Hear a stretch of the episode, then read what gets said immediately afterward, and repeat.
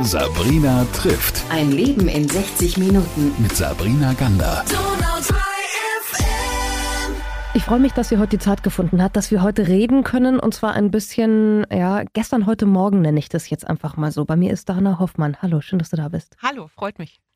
Dana, uns ähm, verbindet etwas. Uns hat ein Ereignis wie ungefähr jeden, glaube ich, oder fast jeden in diesem Land unglaublich mitgerissen und mitgenommen. Das war der Einmarsch äh, der russischen äh, Truppen in die Ukraine. Weißt du noch, wo du warst, als du mitbekommen hast, was da gerade passiert? Das weiß ich ganz genau. Ich saß am Frühstückstisch ganz einfach und habe Radio gehört. Das war der Morgen, ganz früh in den Morgenstunden ähm, sind ja die Truppen einmarschiert und habe Radio gehört und wir haben die Nachricht gehört und mein Mann und ich haben uns nur angeguckt und haben beide gesagt, scheiße. Mhm. Das haben ganz viele von uns, glaube ich, gesagt und gedacht. Jetzt ähm, bist du heute da und erzählst von einer ganz besonderen Spendenfahrt, die diese Region ähm, hier möglich gemacht hat, also diese Menschen bei uns. Lass uns mal an den Anfang zurückgehen. Was passierte, nachdem du das erfahren hast? Wie kamst du dann zu dieser Spendenfahrt? Also direkt nachdem ich es erfahren habe, die nächsten Tage passierte gar nichts. Ich glaube, wie bei vielen anderen, ich war erstmal gelähmt und geschockt und überfordert auch mit der Situation zu wissen, das ist das übernächste Land nach Deutschland, das ist unglaublich nah. Ähm, was können wir tun? Und es war erstmal eine große Hilflosigkeit. Das blieb dann die Woche. Und am, ich glaube, Freitag setzte ein Bekannter von mir einen Post ab bei, ähm, bei Instagram und bei Facebook. Eine Freundin von ihm stammt aus Polen. Bei ihr äh, in ihrem Heimatort waren viele Flüchtlinge schon angekommen und von dort aus wurden Hilfsaktionen koordiniert. Und ähm, dieser Freundeskreis hatte sich dann entschlossen, Spenden zu sammeln, um diesen Ort zu unterstützen. Und ich habe das gesehen, alles klar, cool, habe ihm geschrieben, Frede, was kann ich tun, wie kann ich helfen? Und habe dann mich entschlossen, eine eigene Sammelstelle im Grunde ins Leben zu rufen. Ähm, das passierte am, also am Samstag haben wir das dann öffentlich gemacht und seit Sonntag, Montag habe ich dann nichts anderes mehr gemacht, als diese Aktion zu koordinieren. Was ist mit dir innerlich passiert, als du von dieser Schockstarre raus in diese Aktion gegangen bist? Das war tatsächlich ein gutes Gefühl, weil ich in dem Moment das Gefühl hatte, ich kann was tun. Ich meine, Geld spenden ist klar, ne? An die großen Organisationen, Rotes Kreuz, UNICEF und so. Das kann jeder tun. Ähm, das ist aber etwas sehr Passives, finde ich, Geld irgendwo hin zu überweisen und dann abwarten und nur passiv die Nachrichten zu konsumieren. Und in dem Moment hatte ich eine Aufgabe und wusste, meine Hilfe wird gebraucht und ich konnte mit meinen Händen im Grunde ähm, was anfassen und was tun. Und das hat mir eine wahnsinnige Energie gegeben. Das Ganze hat ja eigentlich nur fünf, sechs Tage gedauert, bis dann wirklich die Fahrt losrollte, muss man sagen. Wie viele Autos sind am Schluss gefahren? Muss ich kurz ausholen. Geplant war, dass wir ähm, an mehreren Sammelstellen ähm, Hilfsgüter einsammeln, also natürlich Klamotten, aber auch Hygieneartikel, Medikamente und so weiter. Und ich glaube, ursprünglich geplant waren so drei, vier, vielleicht fünf VW-Busse und Transporter von uns privat zur Verfügung gestellt. Am Ende sind wir gefahren mit acht Fahrzeugen. Das kleinste war ein VW-Bus, das größte war, glaube ich, ein Sprinter. Und kurz nach uns sind vier LKWs gefahren, auch mit unseren Hilfsgütern. Und das war krass. Das war so auch nicht geplant. Das war am Sonntag, als du dich entschieden hast, oder Samstag, dass du da mitmachst. Und fünf Tage später ging ja die Fahrt eigentlich nach Polen. Was passierte in der Zwischenzeit? Denn, das muss man ja sagen, wir haben das ja auch ähm, mitbegleitet, Donau 3 FM. Es ist dann, glaube ich, ja so ein bisschen explodiert. Wir haben ähm, am Dienstag die ersten unserer privat organisierten Sammelstellen sozusagen geöffnet. Das war ganz naiv gedacht, abends für zwei Stunden. Ich hatte gesagt, die Geschäftsstelle vom Stadtjugendring, habe zwei, drei Kolleginnen und Freundinnen eingeladen. Hey, könnt ihr mir vielleicht helfen? Wir wissen nicht, was passiert. Vielleicht kommt auch gar nichts. Wir sammeln das mal in der Geschäftsstelle. Das war geplant für Dienstagabend. Nun war am Montag und am Dienstag ja schon eine andere sehr große Sammelaktion auf dem Münsterplatz. Dort waren irgendwann die Kapazitäten einfach voll und irgendjemand hat dort gesagt, hey, ich glaube, am Roxy wird auch gesammelt, bringt euer Zeug dahin. Das war natürlich nur die halbe Info. Die Geschäftsstelle des Stadtjugendrings liegt auch auf dem Gelände des Roxys. Dieser, dieser Teil äh, der Nachricht wurde aber nicht weitergegeben, weshalb ich mittags angerufen wurde von einer Kollegin, so, äh, Dana, ich glaube, du solltest kommen, vorm Roxy ist die Hölle los. Und dann kam ich da an um 13 Uhr. Ich weiß nicht, wie viele Kubikmeter das waren. Drei Meter hoch, türmten sich die Säcke, die Kisten und die Paletten mit Getränken und was weiß ich. Und wir standen davor und wussten nicht, was machen wir jetzt? Holen die das noch ab? Ist das organisiert? Eine halbe Stunde war so ein bisschen Verzweiflung und dann habe ich einfach gesagt, okay Leute, es hilft nichts. Wir müssen jetzt anpacken, wir müssen hier sortieren, sonst schaffen wir das nicht. Es waren ein paar Leute sowieso schon vor Ort. Auch das komplette Roxy-Team hat sich spontan bereit erklärt zu helfen. Das komplette Stadtjugendring-Team hat geholfen. Wir haben bis nachts um zwölf dann Dinge gepackt, weil unsere eigene Spendenaktion ja überhaupt erst um 18 Uhr losging. Es war Wahnsinn. Das ganze Roxy, wir hatten über 100 Paletten am Ende voll. Und wir hatten am Anfang keine einzige Palette, wir hatten keine Folie, wir hatten gar nicht genug Kartons, wir hatten nichts. Und all das haben wir über den Tag im Laufe des Tages mhm. zur Verfügung gestellt bekommen. Was ja so unglaublich ist, finde ich, ist die Anteilnahme, die sich innerhalb weniger Tage in diesem Land an sich entwickelt hat. Ich meine, weltweit natürlich, aber wir können es ja jetzt hier nur hautnah von der Region zum Beispiel erzählen. Hast du damit gerechnet? Nee, überhaupt nicht. Also wie gesagt, wir haben uns am Montag noch Gedanken gemacht, ach naja, mal gucken, wie viel da überhaupt kommt, ob da überhaupt was kommt. Dachten, die Aktion auf Münsterplatz, die fängt ja ganz viel schon vorher auf. Mal gucken, ob die Leute überhaupt noch was haben. Haha. Also das war super naiv von uns. Aber diesen Dienstag zu bewältigen und auch zu sehen, ja, wie groß die Bereitschaft der Menschen ist zu helfen, nicht nur Sachen zu bringen, sondern auch zu kommen, hey, guck mal, ich habe hier drei Kisten, was kann ich jetzt tun? Wir hatten geschätzt 150 Leute im Durchlauf, die bis spät in die Nacht am Dienstag spontan ihre Hilfe erklärt haben und uns geholfen haben beim Sortieren. Das war ja Chaos. Aber es war unglaublich. Auch ähm, Unternehmen, die auf uns zugekommen sind. Meine Telefonnummer war relativ schnell irgendwie im Umlauf. Deshalb lief das alles bei mir zusammen, obwohl ich ja nur eine von mehreren in diesem Team bin. Ähm, Speditionen, die uns Hilfe angeboten haben, Firmen, die uns sofort kostenlos Paletten äh, vor die Tür gestellt haben. Das war Wahnsinn. Du hast gesagt, ich war überwältigt. Da kamen Hunderte von Menschen, nicht nur am Münsterplatz, sondern eben zum Roxy. Lass uns mal kurz einordnen. Du arbeitest wo? Ich arbeite eigentlich hauptamtlich beim Stadtjugendring wie gesagt, auf dem Roxy-Gelände, habe aber mit dem Roxy ähm, nicht viel mehr zu tun, außer dass ich dort einige Jahre ähm, verschiedene Veranstaltungen moderieren durfte. Hast du schon mal so eine Spendenaktion gemacht oder so eine Spendenfahrt? Noch nie in meinem Leben habe ich annähernd so etwas gemacht, nein. Und dann gab es auf einmal diese Welle von, von hilfsbereiten Menschen, die ähm, ihre Busse zur Verfügung gestellt haben, Unternehmen, die kamen, Menschen, die gegeben haben. Am Freitag ging es los. Wann seid ihr losgefahren? Wohin?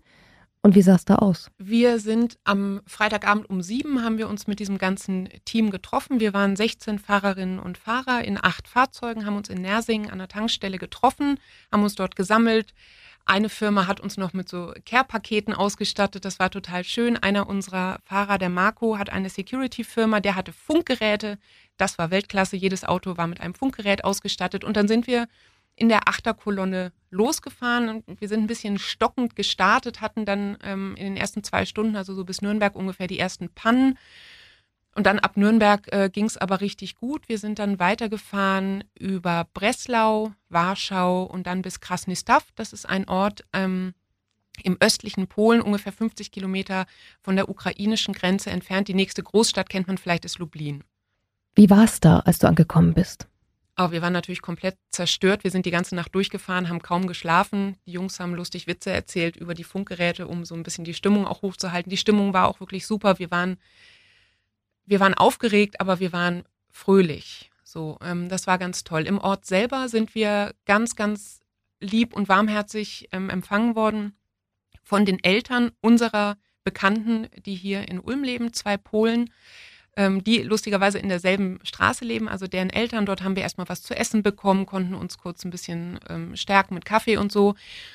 Und dann sind wir ähm, weitergefahren in der Stadt zu einem, ja, eine Art Kulturzentrum, kann man sagen, ist das, ähm, aber auch Vereinsheim von einem dortigen Verein. Dort haben zehn Leute gewartet und haben uns geholfen, die, die Transporter auszuladen. Und das ging ruckzuck. Das war wirklich toll. Und dann haben wir im Grunde vor Ort uns mit Händen und Füßen mit den Leuten dort verständigt, hatten Gott sei Dank zwei Leute dabei, die Polnisch sprachen, die konnten dann so ein bisschen übersetzen, haben dann nochmal ähm, Mittag gegessen ein Teil von uns hat sich in Krasnistav ausgeruht und ist direkt die Nacht wieder zurückgefahren. Ich bin aber mit ähm, sechs, äh, fünf anderen Leuten nach äh, Lodz gefahren, also nochmal drei Stunden wieder in Richtung Deutschland zurück. Wir haben dort eine Nacht im Hotel verbracht auf eigene Kosten, weil wir das nicht gepackt hätten. Wir waren wirklich fertig, körperlich wie emotional sehr, sehr angefasst. Emotional vor allem, denke ich mir, wenn du da vor Ort bist. Das eine ist ja so in dieser Aktion sein und alles packen und organisieren, da kommt man ja gar nicht so wirklich zur Ruhe, emotional vor allem. Dann, wenn man hinfährt, sowieso nicht, das ist aufregend, aber wenn du dann da bist und ankommst und eigentlich an so einem sehr fremden Ort bist, wo du merkst, hoppala, hier schaut die Welt rein, was waren denn so die Bilder, die dich bis heute begleiten? Also das eindrücklichste Bild vor Ort war tatsächlich, ähm, wir hatten quasi zwei Stationen, wo wir ausgeladen haben in dem Ort. An der zweiten Station so eine Art kleines ja, wie so ein Jugendraum mit, mit Kicker und Billard und so weiter.